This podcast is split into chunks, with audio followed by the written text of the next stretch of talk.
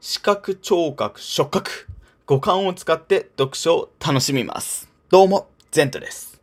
さて、今回は読書が大好きな僕が、読書の新しいスタイルについてお話ししたいと思います。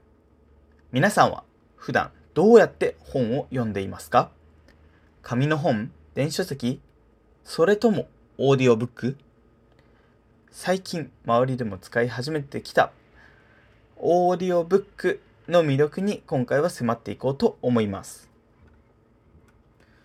読書と聞くとやっぱり紙の本は定番ですよね。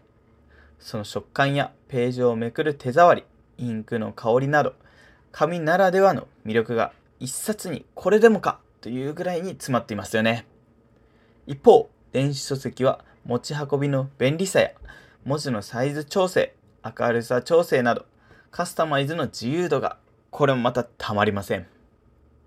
どちらも自分のペースで読み進め想像力を働かせながら世界に浸るといういわば文字から想像の世界を広げてくれる感じは何とも言えない魅力がありますよね。でも今回注目したいのはオーディオブック。オーディオブックは聴くのではなく間違えました。ここが重要ですもんね。読むのではなく聴くという読書の新しい形として数年前から徐々に浸透し始め僕らに全く新しい体験を提供してくれています。最初は本を聞くなんて果たして集中できるの？と疑問に思うかもしれません。しかし安心してください。実はオーディオブック多くの利点があるんです。皆さん想像してみてください。目を閉じ耳だけを使って物語に集中する。登場人物の声や背景の音、音楽など多層的な音の表現で物語が豊かに彩る。言ってしまえばこれがオーディオブックの大きな魅力の一つです。それに何よりも手がすくというのが嬉しいですよね。通勤中、家事をしながら、ジョギング中など、忙しくて本を手に取ることが難しい状況でも耳だけを使って情報を吸収できます。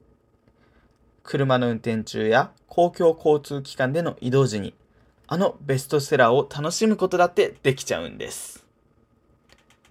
そしてさらにさらにナレーションは紹介せずにはいられません。オーディオブックは専門のナレーターや時には著者自らが読み上げるためその情熱や意図がダイレクトに伝わることがあります。声のトーンやアクセント、表現から文字だけでは伝わらない著者の意図やキャラクターの感情を感じ取れるのもオーディオブックならではならではではないでしょうか。それに英語や他の言語でのオーディオブックを聞けばリスニングスキルだって上げることができるんです。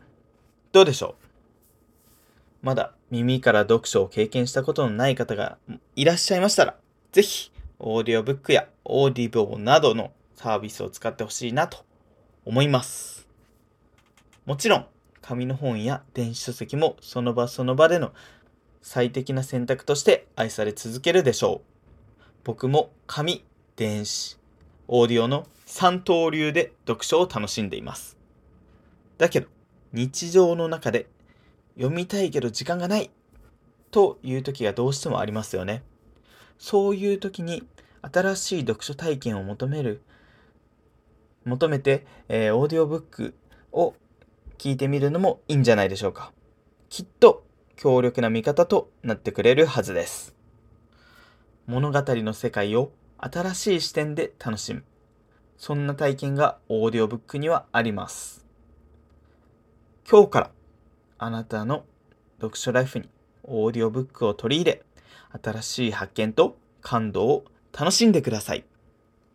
次回もまた新しいトピックでお会いしましょう。それでは、ハッピーリーディングゼントでした。ではまた